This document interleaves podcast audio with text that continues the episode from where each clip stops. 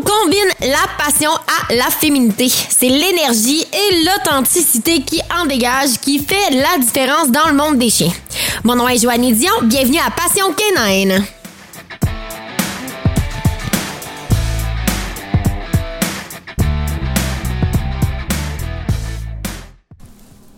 Bienvenue à cette première épisode. Cet épisode va être en anglais pour cette fois-ci et la raison en fait, c'est que mon invité est anglophone. So ladies and gentlemen, welcome to this special episode in English. This time my guest is from Prince Edward Island in Canada and he only speak English. My guest is an awesome person with a big heart. He had studied with Michael and Bart Bellon in Belgium for three weeks to be a certified NePoPo trainer. He has been around dog all his life and he's a lover of nature, hunter and fisherman and specialist into a gun dog. He has been a wildlife conservation officer and he has worked with canine unit. We can say he's a part dog too and clearly highly infected by the disease of loving dogs so much and being so passionate. He is the man who changed my world in March 2020 has a high performance habit coach. Please welcome Duke Ferguson. so my friend Dukes, I have a question for you. Go ahead. It's a big question because like so many people use e-collar into dog training. Usually we use in Schutzhund, we use for the recall, and people use for gun dogs. You are a mm. pro of NePoPo, uh, of course, all the technique and methods with uh, Bart Bellon. And I want to know how you use uh, in Gun Dog your NePoPo training. Definitely a student of the game. Don't know yeah. about all the other stuff, but never stopped growing in the NePoPo or life itself. Um, so, yeah, I've been, it was Gun Dogs that actually started uh, me training for real, I would say. What I say for real um, you know, we go way back with dogs. I get my very first dog. I, was, I remember it was given to me at three, and there's a lot of cool things I remember. My mom was actively training.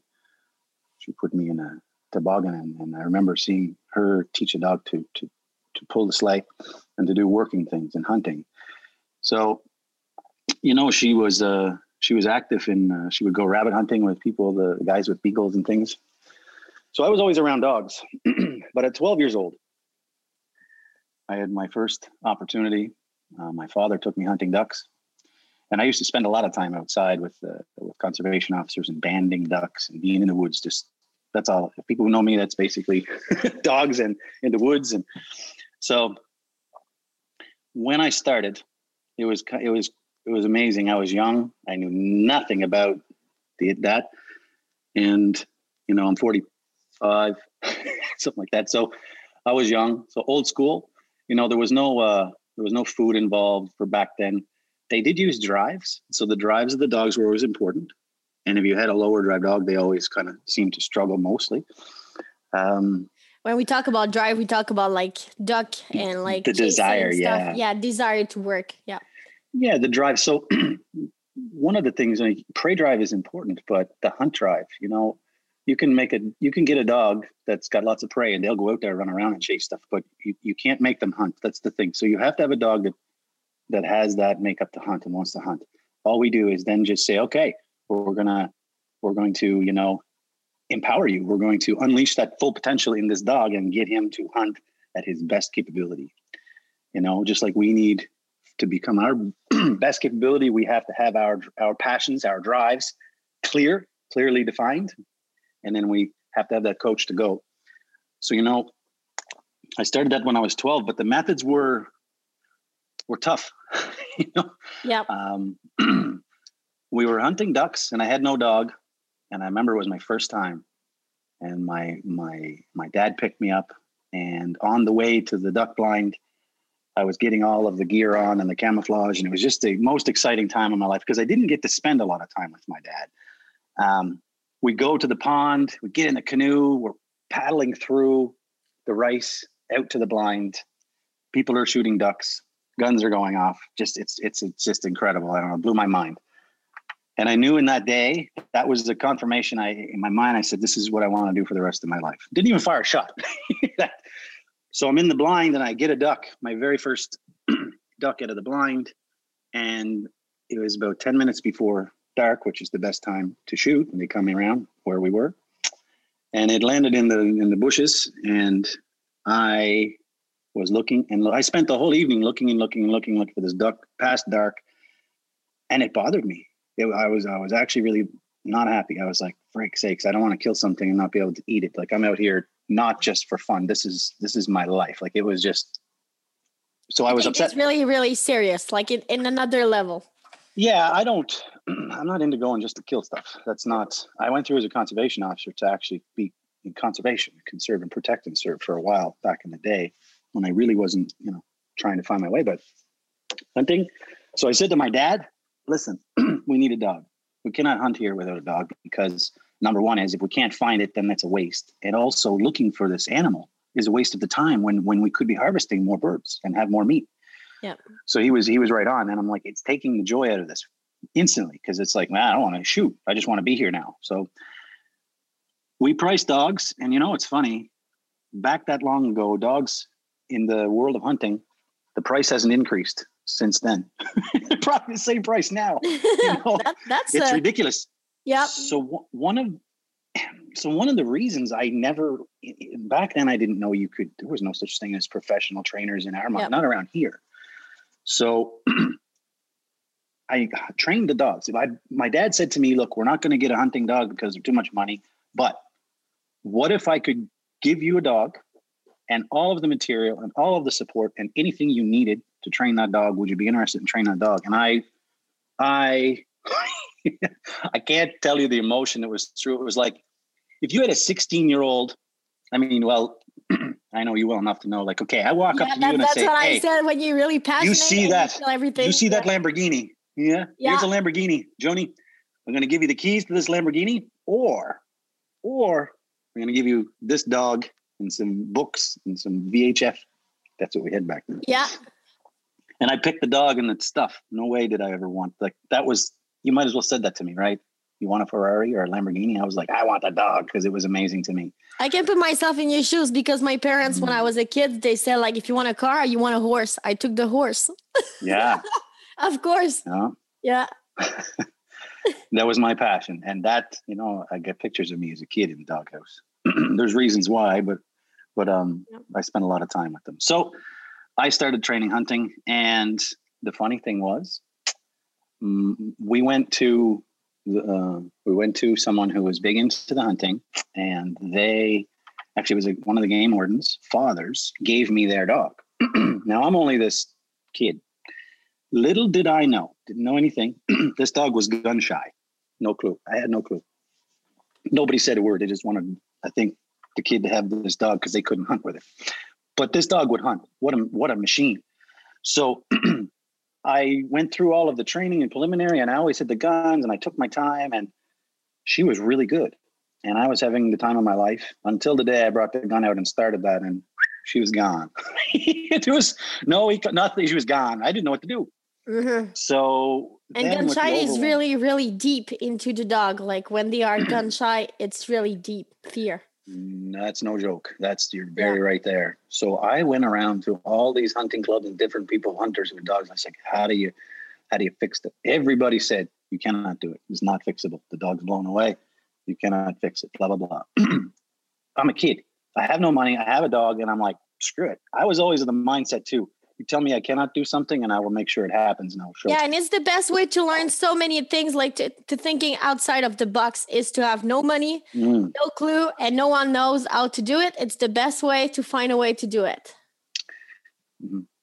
and you learn you know i laughed i said to i was having a conversation two a couple days ago i said you know when i was a little boy i remember sitting my very first dog his name was lazy okay that's kind of fun i just like hey Yeah. i have a youtube series called lazy dog trainer but that wasn't the reason i named it but Yeah. anyway i remember sitting there believing fully that if i have a piece of food and i sit in the chair and the dog was staring at us i didn't know how to train dogs when i was like a little, little tiny Mm. not, not properly and i would say I tell my friends, if you just hold that treat and you say, sit, sit, sit, sit long enough, if you just do this long enough, the dog's going to get it.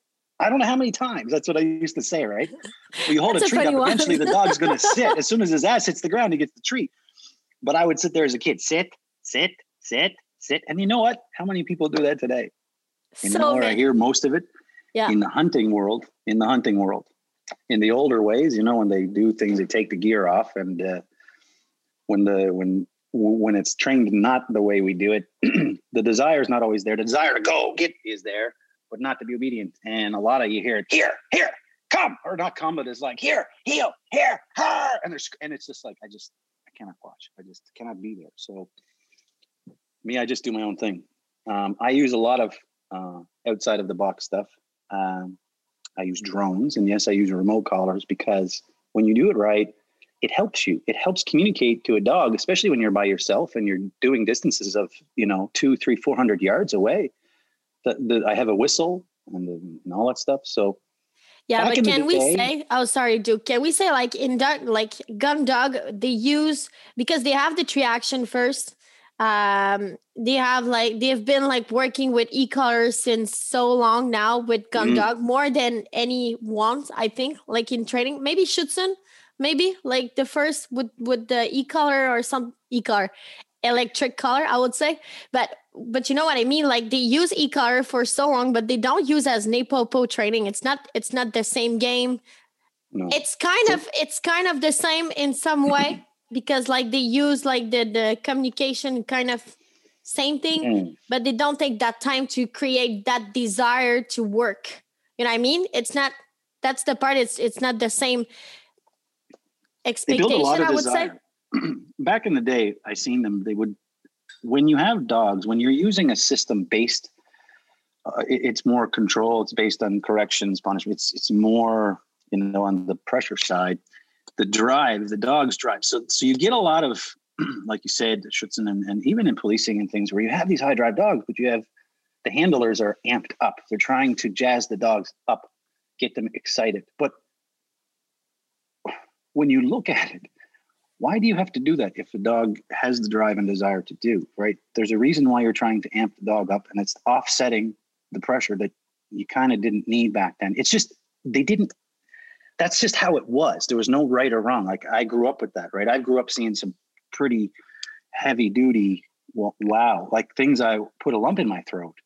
Um, but not just with not gun dogs in general, but I mean that's an area that's an area in the world that is behind in coming forward with positive training in a sense. And here's my opinion or my life experience based on that because I grew up in the hunting world. Okay. Yeah. Now, when you have an open mind, you think open mindedness to grow. Well, me, I love animals. I lo- like that's I cannot. I could sit here for hours. And I went through as a conservation officer. I, I put my life on the line. Almost died to protect and serve wildlife. Right. So people, you know, they don't get that aspect. And hunters, they think, you know, just oh, they're going to shoot and kill. Blah, blah.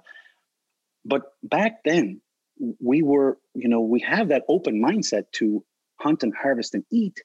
And then when it's off season, I still was in the canoes taking pictures and and yeah. just taking the gratitude of how beautiful they are. And I take the feathers and then I tie flies. So I'm really that way, you know. but back then they only knew so much. Now back then it was pressure, right? There was more of the the dominance and all that stuff, right? And they were treated like dogs in a sense. Way back then, they were more in the kennels because there's a controversy, you know, if you bring them in and you spoil them and whatever, they won't hunt. Um, that depends on the actual drive of the dog. I can tell you that because I've done it. I'll yeah, I think it's a really good point. Mm. If you have a soft dog uh, that's got not a high high drive and they do love the affection, then if you give them more and more of the bedtime and the fr- then yeah, they kind of get soft and sooky. They don't want to. I have a, my guy's medium high, so uh, and I'm tr- trying to get that balance of ah, drive and then hey service dog stuff and he's doing really good he's almost excellent demeanor for that but back then those soft dogs really struggled if you look at all of the stuff the way we were training even when i was young with the sticks and the big e-collar. E-collars were not used how we use now. They were used as like no clearly different world. yeah it would be like no whack you know and that was like it was a consequence really high high negative consequence. It's yeah. not it's not about like correction we tried to do it low but back then sometimes the technology see the technology wasn't where it is now. Yeah Tritronic do, works a lot with that. Yeah. So today i look so i've been brought up in this world with electric but i've also the reason i'm in it this long is because i love the that's my whole life so i've seen the pressure and I've seen the, the the pros and the cons and the downfalls with it. For example, how do you counter? How do you how do you fix a gun dog without positive? Something like it's like you know, if that dog is too stressed and they cannot fetch and they cannot think. So I had to be really creative. And back then, no one really there was a little bit info, but the thresholds when we did the gun stuff. So I would start with way off thresholds. Yep. And every time, but I had to have two people then, right? So being alone was no longer and and I always had two people anyways for for distance stuff back then. Now I don't with drones, but somebody would fire the gun, and I'm telling you, even at 200 yards, she was like, "Oh!" So I was like, "Wow." It took so much, but here's what I was told by everyone: you cannot do it. I worked with food because I knew I knew I'd I just she's stressed. Now I had to keep her there, so I would try the threshold stuff way too fast. Nobody knows that, so I went way too fast. But I was a kid you know? Yeah, but you try something and now you know how to do it. Mm. That's the thing. It's really important is when you try to do some things and it doesn't work, you just know like you shouldn't do this now.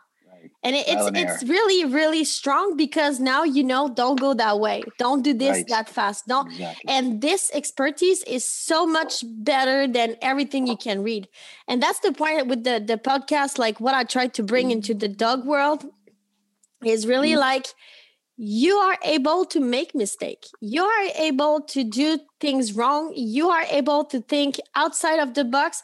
The only thing you need to make sure is like respect the science behind of the dog. Yeah. i don't mean like positive reinforcement I, mean the science behind of this it's an animal. It's a predator like the hunting dog relationship. stuff. And mm. relationship of course. Like don't don't cheat your relationship because you want to have a result that that's the biggest things to do. And after that if you make mistakes the dog's gonna be fine. You're just gonna learn okay i always say like i scrap my dog and i fix my dog. And that's the way i learn how to fix your dog after because mm. like it's the thing we make all mistakes. Oh my gosh. Well here's the thing that you hit the nail on the head kind of where i was going with that you know because back then in that industry there was no judgment about your being mean. Like you got to look at what are we doing? We're out in the bush. We're wearing camouflage. We we're, we're hunting. We're being real, and and and we love what we do. But nobody's judging anybody, right? See, back then when I was in that industry, I went from wild wildlife hunting dogs to police dogs and canine dogs and search and rescue. And in that industry, there's still no not as much the, the judgment. The only judgment I ever got when it came to related, it was never related to dogs. It was more like you know, oh, you're in law enforcement, so blah blah law enforcement, yeah. or you're a hunter, oh, you're a blah blah mean person. You hurt animals. Like that's that was the, the the judgment. It was nothing to do with dogs. But then, as time went on, and and and then I saw more of a shift, a big big shift in positive training, in in, in just, and it went to this religion. It went to like clicker training. So the back in the day, I will tell you, and I tried it. I'm like, wow, that seems to be great, and I tried it, but I don't know. I was then revealed, oh, that guy's hunting dogs. And then you get this world of pet and the science and the behaviorist and all that stuff. And oh my God. So that was, that opened my eyes. And I said, hey, wait a minute.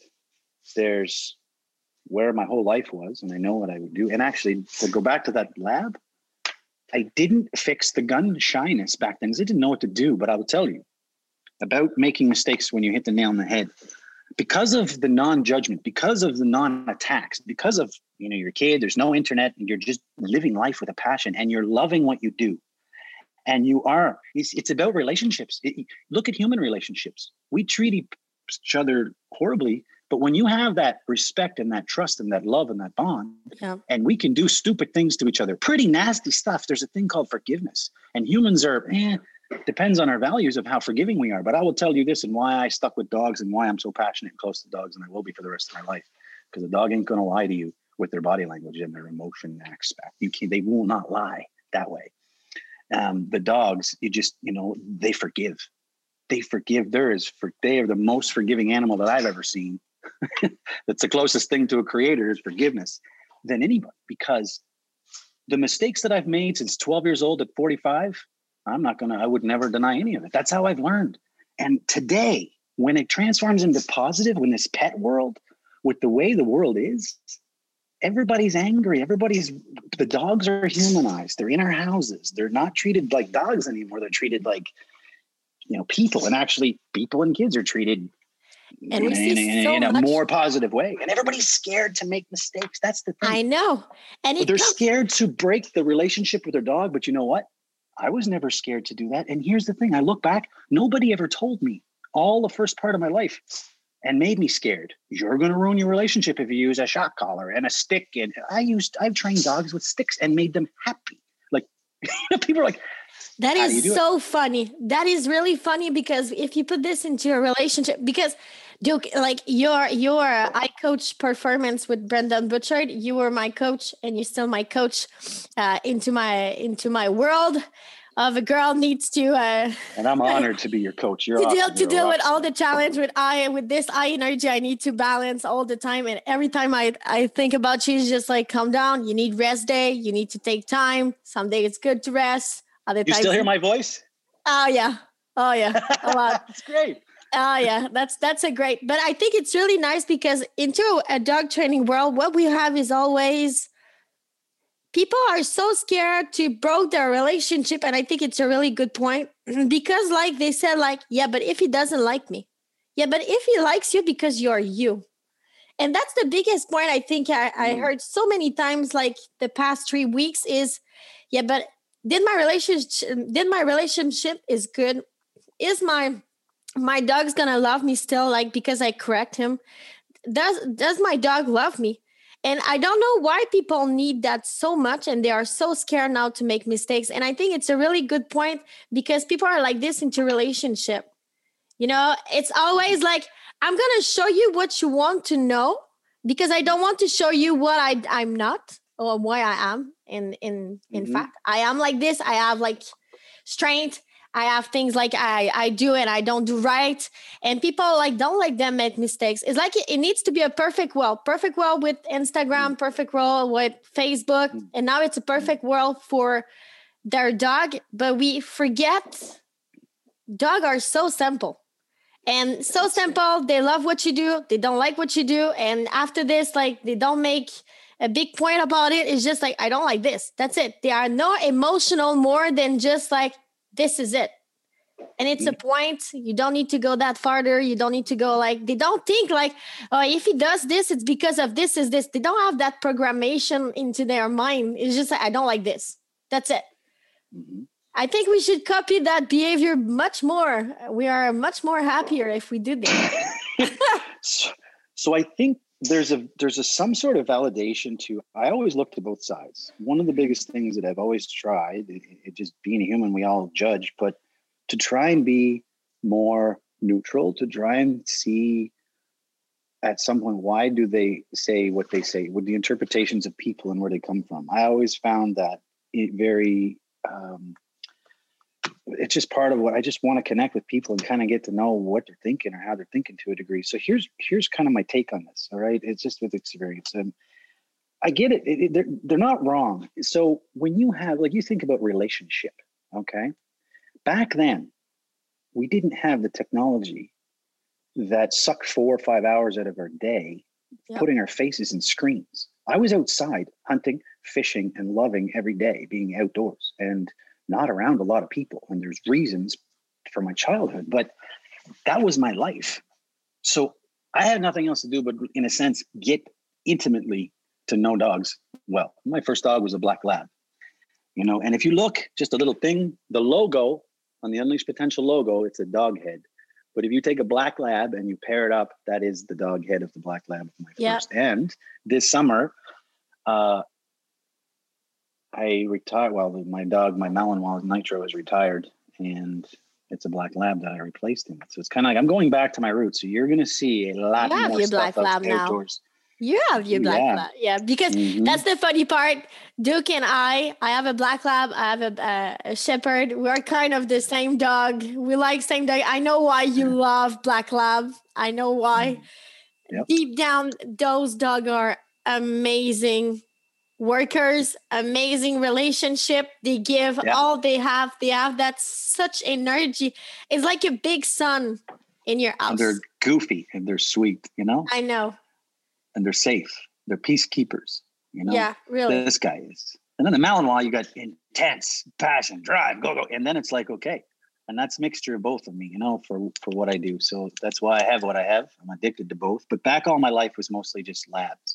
That was my thing. If you don't have a lab, I don't know why. That was back then. And then when I first saw my Mal, my very first Mal was in in, in the states, and I was like, "Man, this lanky little skinny looking German Shepherd thing." But then I got bit by one, and I was like, "Oh my gosh!" Yeah, like, strong dog. Such a small dog with such a mighty insanity. I loved. I was hooked immediately. So the difference is this: I look at we in society today want things now. We have no patience.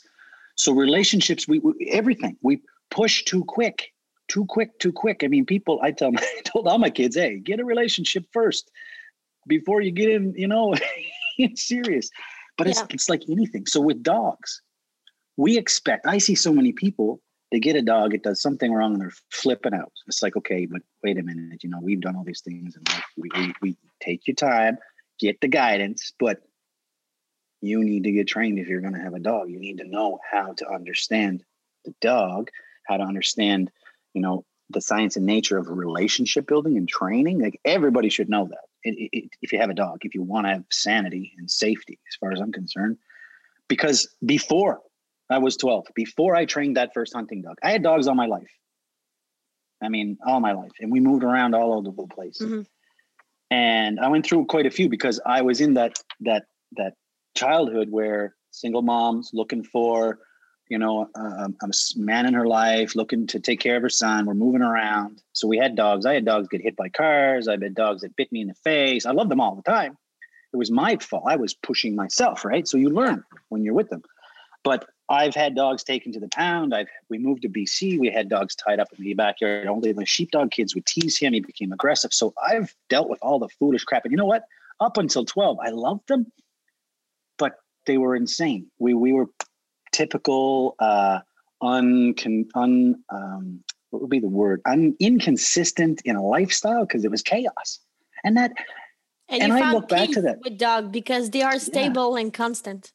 So when people are in chaos and they're having dog problems, it's like, yeah, no wonder. Don't be surprised. But as I started this career in professional training people, that's what I call the professional trainer. I started helping people with their dogs. Yep. Train dogs in my life. But I learned more and more like man, it's connecting with the people and all their stuff. And then when you when we can get and take care of that, that the dogs just transform. Dogs are easy. I mean, they're not living in the past constantly all the time. Like they're way easier to rehab than humans, as far as I can experience, my experience. You know, they're they're easier to work with and they don't talk back as much and it's nice and quiet when sometimes when you need Yeah. But people don't take the time. Yeah. So I do believe there's some val- valid there when people are like the tools. There, there, there's some people that are not open minded. Okay. And some people are fear. They're just scared because of the stuff they've seen with poor use or yeah. like the world is a broken place. So we're all the same. It's how do we take where we are and where that person is, even if it's not great or not good, and how do we share something that can help them instead of bashing them and ripping them down? You know, that's the thing that that that, that, that that's why I became a coach it's always and about growing and like step by step growing. and don't rush it because if you mm-hmm. rush it, you're gonna go back to the to the beginning because Mistakes. like it's always like this. It's you need to put all plan first, you know, you need to put step by step first at the time. And Here's I'm the kind of wants to rush everything more with myself than with dog. I know I, I have this and you know it too. Yeah, you I, have patience. Have to have patience. I have we all do. I have, more patience for a dog than for myself but i think it's it's something like we really need to learn is just like yeah take time. People go like i have the i'm, I'm blessed to be uh, to be called out to to coach and to help uh, our head trainers in, in the rcp for canine so that's that's an honor to me uh, blessed to be that that to do that. Um, they wanted e-collar training. That was their initial thing. And I tell everybody, I told them the same as what I tell everybody, you know, everybody wants e-collar, e-collar, e-collar. My God, your dog's not even hungry enough to eat and think. Like we got to start there for a pet. Now these dogs happen to be machines and, and they're easier to, to work with that aspect. But here's the thing that I found the difference between the old world really and now we got NePoPo and stuff. It's just you see this blend of when the world was going, it was pressure, pressure, pressure. People had lots of time. They actually, when someone said build the, the, the bond with love and affection, it was yeah. real it was actually real. Like the person actually sat down with the dog. I did and touched the dog and meant what I said. Good dog, you know, you're the great. It was a bond. There was a connection. Now, that positive aspect, a lot, it got dropped for a, like the genuine, and it got treats and toys. Nothing wrong with that, but but a lot of times, and I've switched. I've kind of gone through the all this stuff, treats and toys, because it's insane. It's fun, right? But I don't know. I found when I started with the clickers and the treats and the toys, you lost your relationship my real deep the science was there the the acts yep. were there the tricks the the the the, the, the joy the the mindset drive the the, but the freaking relationship i was listening to music getting off with it the dogs and i weren't really we were we were in like i was connected there was that connection per se but never as deep as i could get it when i until i started going back and blending touching the dogs and and really getting down on the ground. I used to get on the ground and wrestle around with them. I couldn't do that with my mouth because you bite the shit out of you. But yeah, but I think you have a good, yeah, really a good point. I think we forget like the first thing is like with doggy, you need Touch. to create a relationship first the relationship is not about touching it's about like I'm, i want to know who you Trust. are i want to know like am i am i safe with you am i mm-hmm. am i doing something good or bad and after that mm. you're gonna be able to touch the dog and if you push mm. too much you're gonna have problem of course with your dog and after that when you're able to touch and taking time with your dog like petting and stuff like this i think it's just like for me it's it's really about like you you make sure everything is fine. Is is like at the end of everything. Is like we yes you can train. Yes you can work together. You can do stuff like that. But at the end of the day if you don't don't pet your dog you're gonna have problem. You're gonna have problem because like your dog's gonna be so oh. high so excited about touching so and it's gonna mm. be too much. Like they need this. Everything is about balance of course i think. And that touch then we go into understanding what is that touch? You see you got to understand that too. It, it's like building that relationship okay in life Okay. To me, like any dog that I've ever dealt with, people are like, where's a dog you could never deal with? I'm like, I've never met one because they have to to eat. Yep, if I'm the source of food, I literally like, okay, they might not want to eat. For, I've seen dogs go day in, day out. I don't want to eat. You can stick your food up your butthole. I, I I've that's happened. That's not me. I've I've learned to just be patient. Like it's like, well, I came from that world. Like, but when you're trying to use food and you're and you're and you're seeing the dog doesn't want to eat, you're literally screwed. So I've learned, okay, sometimes you have to go with that touch and that that that persuasive motivation to get yeah because sometimes like with trust that trust you're gonna have the food no. drive too. Yeah and then i'll let it build. You know it's like it, it, it's like you come to my house for coffee. You say okay how long before we drink coffee? I'm like well i just put it on so the water's heating up. It's going to take a few minutes but if the machine is shitty, it might, and it's a lot of cold. Like, let's say I have a lot of water that's cold, like a fat dog that like a lot of reserves, then it's going to take a while to, to get this yeah. dog hungry going, unless he's got drive to play. But usually when we're fat and out of shape, yeah, they don't want to play. Our desires down, but they can still have that inside of them.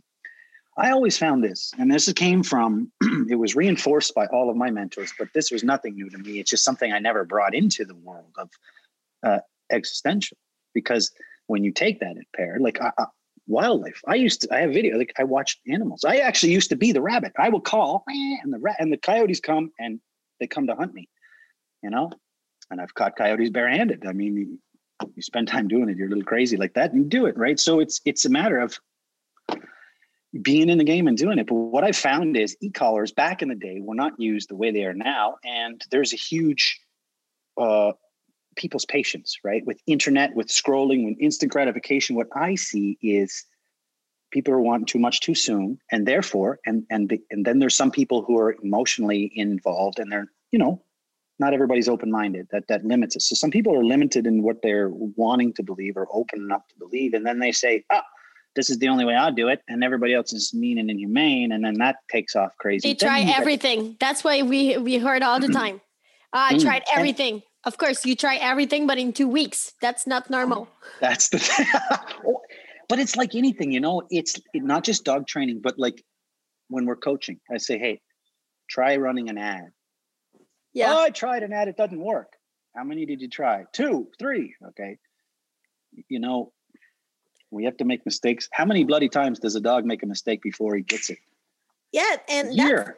this is a good point because for me like it's always this it's it's funny because before like i went to um obedience school and stuff like that i had the jack russell so mm-hmm. when i start training dog it was more my jack russell choker and he needs to works when i say you work. So that's my my my baggage i would say in dog training. Yeah. and horseback riding. Horseback riding gymkhana barrel racer it's kind of like not really like nice behavior we'll say with animal and mm. the, the things like we always said is like the animal needs to work when you ask to works mm-hmm. but now it's the animal needs to works the best way he knows how to works because like he knows he can make mistakes and how you gonna react about his mistakes gonna change your relationship because if you if you say like okay you made mistakes i'm gonna give you another chance to do it mm-hmm.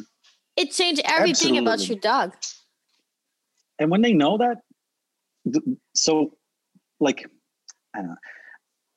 When they know that they keep trying because they're they're they're, yeah. they're not scared to fail because you're not kicking their butt. Like that's the concept that i think a lot of people from who who are are are really passionate really love they have a love for the animal the dog lovers the animal lovers uh, hey I, I could put myself in that class i'm just a little bit more yeah, I love it. Yep. But I would also. You know, we all been there. You, we so it's a, pro, it's a process being done yeah. professional and all. It's it's really a process. But what happens is this. I think I see this, and this is my opinion of is my experiences when I this year pretty much I've taken a step way off the internet, Facebook, everything. There's still stuff there, but I look, I just I just kind of off it. Not only do people want things too fast, they they they don't. The, society today, in a sense, relationships is tough. Everybody's faces and screens. Nobody wants to look at each other in the eyes and, and say yes or no. And if they want to talk about hard stuff, answer the, if they don't want to talk about hard stuff, they just don't reply to the text. I mean, my own kids do that. So that's the way of the world. And it's like, okay, that's something that's changed. Now, when it's like, ah, you know, the, the pressure and they go too fast, they want this really, they just don't think about and take the time to actually they think too deep. Maybe they're researching online and too much research and then all of a sudden there's all this yeah. conflict. It's like it's like don't say no to the dog and and then don't use shot collars and all this stuff. Well let me tell you the real truth. The real truth with what i know and nobody can ever argue this. I've grown up with dogs and it was a point in my life what made me become a professional trainer to actually help people? Because that was not where i was kind of going in life. It's it, my passion was i want to work with animals. That's with the, the duck days. And now got fine tuned. And I was a conservation officer with a canine unit and thought that was my dream job. And then it got turfed, the government turfed, and I ended up having to go run a pharmacy for a while. Uh, my dad had died, and I, I went from law enforcement to selling drugs. So I got a dog, and I trained for search and rescue and started a search and rescue group, or helped start it in the island, and got shot down. Right, but the labs were were always in that in that lifestyle. When they spend a lot of their time on the internet, okay and the relationship skills and the communication skills face to face with people is is usually it's lacking you know yeah. it's a huge lack then how then then with all this we are then all of a sudden they get a dog and they don't understand any clarity. You gotta face the same problem I, with our dog. some, like some people should have teddy bears, to be honest with you, but yeah. dogs are meant to be in our lives that way. It's just the thing is they can be the most helpful, stress relieving thing in life. Like dogs have saved my life, but they can be they can be the most pain in the butt, stressful thing, or they can be the most amazing thing in your life. Like it's how we live in the relationship, and it's like us. You can be in a toxic poison relationship and not know how to get out, connect with it. You and yeah. it could be it could be in a work environment, it could be in your family. Could that's life. So why I became a coach is because I said, like, back in the day, I used to put so much time and so much effort. And I, even in some of my uh, videos, it says work hard and have fun. And yes, it's hard work. And that should be an ethic that we should, and, and have fun should be. But, you know, when I started with pet in the pet industry, I started with pressure. I started with what I know. And I was actually bashed because I used the tools that people were yeah. scared of. And, and I was showing I was busy. I was doing good. You would, and then I got this, my personal self, I got a negative association to a clicker. The click, click, I used to be like, oh God, just uh, because of, and that's what it became. But I was told the reason I became a trainer, that is where I was, I was told by a lab that I got when I started search and rescue. Okay. I, I was out of the, the, the industry for a little bit, selling drugs from law enforcement, I tell you, in pharmacy. So I started the search and rescue group, but I didn't. This is I never was involved with pet world and the emotions and all that stuff. With it, I, I didn't. I had no. Uh, and it's a different world because I've, I'm mm. from pet world first. Jeez. Came into the the working dog, and that's what saved my job because for me, I I found peace into that world where people like are not that emotional because for me, mm. dog is so. For me, the dog is so so good for being yourself. It teach you how yep. it teach you how to be yourself, and that's it. You don't need like take your place, like make moves, make mm-hmm. mistakes. Mm-hmm. And like be yourself, and they're still gonna be there. That's what is really nice. But I think people like with emotional part, I will say I will not judge pet people more than anything. I think people who has dog and they are really emotional, they take mm-hmm. this for granted a little bit too much. It's just yes. The industry's different. It is. Yeah. It's, it's, it's just so it's an industry world. difference. It is. And when I my eyes were not I wasn't used to that, right? I wasn't used to talking to people about and actually it was me. I had the problem. Like here I am with all this experience hunting dogs and all canine and you name it. Yeah.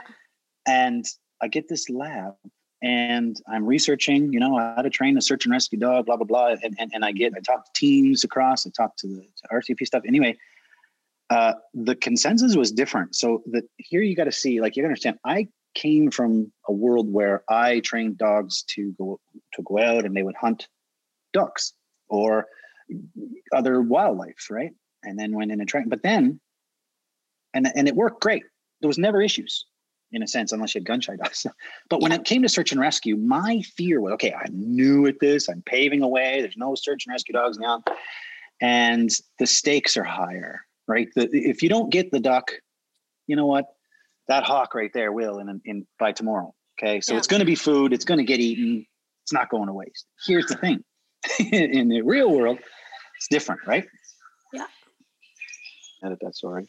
So I was told I had this dog, and I remember bringing him up with positive, positive, positive. It was my first experience with that. And then he was a.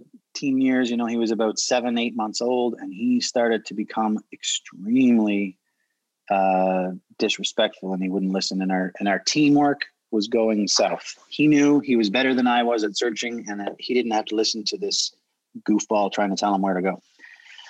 Uh, then he would run around and he wouldn't come and all that stuff. He developed resource guarding over bones. I didn't really know what to do. I was like, "Yeah, I got an idea what to do, but it was only based on my experience with wildlife, studying predatory animals and canines. So I was like, hmm. So I tried some things, it did not work. And I was like, You tried? yeah. And I was like, okay. And I was nervous to do it because he was like, he attacked, he was like in the cage and he had the bone. Yeah. And he came forward when I walked by the cage and he was like, Rah! and this was just a chocolate lab, like a little teenage chocolate lab, right? Yeah, but they are serious. But I didn't. Yeah, he was dead serious he actually did he could have like he he'd do bite work in the future when I when I knew what to do in training. But you know, and that moment in my life, I just I sat there and I was like, okay, you know, I try I actually don't know what to do here. Like this is an actual serious problem. This is intern this is a relationship. I thought, okay, this isn't I don't know what to do. So what do you do? What do you do? You go to your vet. That's what I did. I went up here, went to my vet, and I said, Hey, vet, you know, I got this dog. Eh, great search and rescue, blah, blah, I get some issues like he's being obnoxious. I can fix that stuff later. You know, that's what I, I was going to do. But I was scared. I was scared to put the pressure on early instead of because I was told you will ruin him if he's yeah. too obedient, yada, yada, yada. So I was like, uh, uh okay, I, I, I guess so. That's how green I was. Right. My dog used to hunt for ducks and all kinds of stuff, but why, why not the same training for a person? The stakes were higher. So I was like, yeah, I don't want to screw this up. And I look back and all that positive was great. Like this dog was a machine. He was amazing. But once we hit this certain wall, certain age, yep. everything went to south. So I, and then back then, I didn't use e-collars the way I use now. So I didn't, that wasn't even my first train of thought. I did what I said, okay, I'm going to start like the, the, the veterinarian told me it's not aggression. He's not being aggressive at all. And, and here's a pamphlet from a behaviorist, an animal behaviorist. Okay. And I read, it was just a one pager and it was like, yeah, it's not aggression. Don't treat aggression with aggression. And, and if the clicker training, basically food doesn't work, it's positive reinforcement training, blah, blah, blah, then, you know, then you get serious issues. So I, I went through three months. I, don't say no. Don't use all the tools that I was used all my life. And I was like, this seems, this seems kind of extreme one way, but they're a vet, they're a doctor. Like, who yeah, the they I? should, So I, they I don't should know. know everything. Yeah. like, so I started and I started to do it. And I started to see some nice things with the food stuff, but the intensity around that food was not, there was no guidance there. Anyway, three months into this, three months, uh, You're patient. like, uh, yeah, well, I wanted to work, right? I mean, this was big stakes for me and I, I'm never, I'm not, I wasn't in a rush, but I get bit. I, I said, okay, enough of that. This stuff is foolish. So I talked to another behaviorist in a different, in a different province. And I was told that my dog had a red gene and that I probably, I should put him to sleep and I'll never fix this. And I'm thinking, okay, hang on a minute, people. My whole life I've grown up with dogs, but this is the only time I've ever been told, don't say no.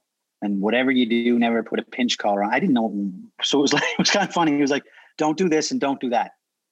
If, if that doesn't work, if clicker training doesn't work, then euthanize them. You should euthanize them because you'll never fix this. That's exactly what I was so told. many was like, people deal with that. yeah. And I will put the story together. We're putting it together in video stuff now because people need to know this. And then I want to talk to more people with these stories. And I, I had the same story with my with my uh older girl. You know, it's the same story with my my mixed hussy. It's always the same. Like they have reactivity, like you can do anything if they don't want food or stuff like that. But you need to understand so much more than it's not about reinforce. It's really about relationship and the behavior deep down. Like and I think it's the big mistakes we have into the dog world is like we forget we are so deep into like what you look like as a dog trainer that you forget Mm. like the real science behind of Mm. this because the real science gonna show you like hunter are not easy and they are hard and they are not looking good you know not all the time Mm. No. they hunt so they eat the, Mm. the the the lower rank the the the fight they are aggressive they are aggression into their world so it's so deep different Mm. It, it, I mean, it, it is, and reinforcement, you get time, right? Time. It takes time. Like I tell people when someone comes to me with dogs that, that they want the, I want an e-collar. I'm like, that, that's a tool in aid of the process. That's kind of like we're talking over Zoom, but if you don't know how to speak English and I can't speak French, then we ain't talking. We're not building a relationship, you know? So it's like, i work into How this but we're using the technology. We're using Yeah. the technology. We're trying. It's just technology now with e-collars now. Like if I can tell anybody who's if anybody listens that's on the fence or is nervous, do not be afraid. There's more people that know what to do properly now with with the world and good training than there was when I was younger, and then and and when there was when I was even just a few years ago. Yeah just be you know open and, and just find that person. And how's here's how you do it. You you look you just open you get off the distraction and you focus and you ask them questions about their experiences and look at their dogs and then ask for references. Give me a couple references on clients who have had dogs and look at those dogs. Like people don't do that enough and we go overboard trying to show it because there is a jaded uh, fear mongering in the world of remote collars and training cars but it's it's just from one mindset you know but it's a it's a push. The opposite side that knows is just now starting to kind of well, I shouldn't say they're they're they're getting more and more. Uh, we're getting more and more. Uh, what would you say? Organized for getting content out there. That's for sure. I, I've been a bad one this year, but I got a lot that we're putting out now. i'm sure um, duke and you work so hard like since so long to put like good stuff into the world uh and i think it's it's a it's really big things and like it takes a lot of courage to put all those stuff outside and like being able to deal with all the people is gonna say everything mm. because we knows we all have haters i think it's, yeah. it's part of of being I in love them. business and i, I think it's my haters is what i love my haters because i don't know they're the ones in a sense back in the day i don't i don't i can't even pay attention to them now i haven't looked for a long time but back in the day that's the people that made me question myself to make me try harder better. and be better yeah and then once i got to a, a, a state of confidence like he, everybody goes through that you got to go through a confident confidence loop all the time it's growth and there does come a time where you do reach a, a, a mindset and confidence you say okay you know I'm just doing what I'm doing. Like, and then you adjust your your styles. And I really, really love what I do right now. And you know, I'm I'm thankful that a lot of people really love what I do now. Like e-collars now is just part of the tool of relationship. It's no different than than the stick or the ball or in an aspect of it's just a part of the the, the relationship building. It's it's like socialization, you know. So yeah. if you can condition the collar in a certain way that that maybe I did when I was 12, then I'm limiting my relationship. It's kind of like taking someone out on their first date somewhere and they're like, eh, I don't know if I'll go all the way with this person, you know? And we do. That's about that, right? So it's the relationship is about trust. And when you have trust, what comes with trust? Forgiving, right? Of course. When you when you have that trust and you know the intentions and you have that relationship, yep. it changes all the pattern in your mind. Yep. You will forgive over and over and over for the craziest things that you know forgiveness is a, is a powerful freaking yeah. powerful powerful thing and i will tell you and anybody you're not as forgiving as your dog is i've never met any human that i know of uh, well yeah, i can say that as, as, i've met a few now but i mean without certain values there's no forgiveness in us humans not like a dog and the dog is that's the thing they're an animal but it might be because we think so much we think so farther than we should. Yes. And sometimes it's just like we we take stuff so complicated. I want to say like Duke because like in March uh 2020 of course we start coaching together. Um for myself it changed all my life in in so many points because like it it takes me in another point because of course when we talk i was like so close to just like put the keys in the door and say like I don't want to do this anymore. I'm done. It's so so much stress, so much things and all and you really mm-hmm. Keep myself into the track and every time I'm just okay, I'm tired, I will take days, I will take like times. So I want to say thank you for that. And of course, I want to say thank you for your times today because I know you're busy man and you take time for me. I'm sure you go fishing or something like this. So I don't mind this this time of year. This January, uh, February, March, February, March, January, February, March, I usually go away. So I'm stuck here with COVID. And and normally I'd yeah, I'd be like, yeah, I'm gonna go ice fishing, but there is no ice. It's kind of a weird winter. So yeah. Hopefully, Joni, that I, I did some value to to answer some of those questions. I know I didn't really get into NePoPo per se. I mean, it's fine. It needs. It means like we're gonna need to talk again. That's what it, it does. That's but it. I look at. I think now, you know, you just relationships and people need to just have some patience and they need the training. They, they, they, here's the thing in society today, why I became a coach is because a couple of years, I've never, I would never be this successful without the coaches in my life who have guided me because my drive. They, they took my unfocused uncontrolled drive and, and desire to, to go and survive. Like i was like a dog you know when my dad died I went from being like a student and a, and a, and a yeah. government worker trying to make my way at 21 to like, boom, you're abandoned and you got three quarters of a million dollars worth of debt. What are you going to do? And I'm like, uh, go forward. I don't know how, but I want to go, go, go. So I'm this dog that's running around like I cannot search for what, you know, I got coaches.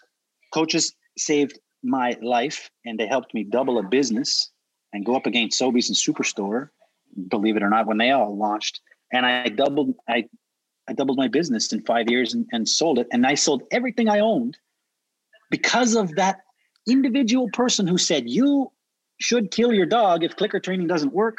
They hung up the phone. They, I, I, I, got a bigger story than this. It's it, I didn't even get it out there. It's like I didn't do that. I didn't kill the dog. I went and researched and got advice, used prong collars, used the combination of food and electric. And guess what? In almost within weeks, changed my whole life. This dog then became amazing, amazing dog. Service work, search and rescue work, and best dog. He he was amazing. And that was just my learning. Need more dog trainer like this. Like they are not. I learned so much. Average dog trainer. I learned so much, and I will tell you this: my whole life, I've seen so much. I know how resilient people are. I know how resilient a dog is, and people do not think that they're that tough. But I'm telling you, I I see what they go through. I see what wildlife goes through. Look at Mother Nature, man, or nature itself.